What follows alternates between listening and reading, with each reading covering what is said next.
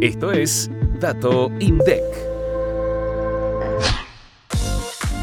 La actividad de la construcción bajó 2,9% interanual en mayo de 2023 y 2,2% respecto de abril. El insumo que presentó el mayor crecimiento con relación a un año atrás fue el agrupamiento mosaicos graníticos y calcáreos, con un incremento de 21,3%. Por otro lado, el agrupamiento ladrillos huecos fue el que más cayó en comparación a mayo de 2022, un 15,1%. Por otro lado, el indicador sintético de la actividad de la construcción también presenta los datos de abril de 2023 correspondientes a la superficie autorizada por los permisos de edificación para la ejecución de obras privadas en 176 municipios.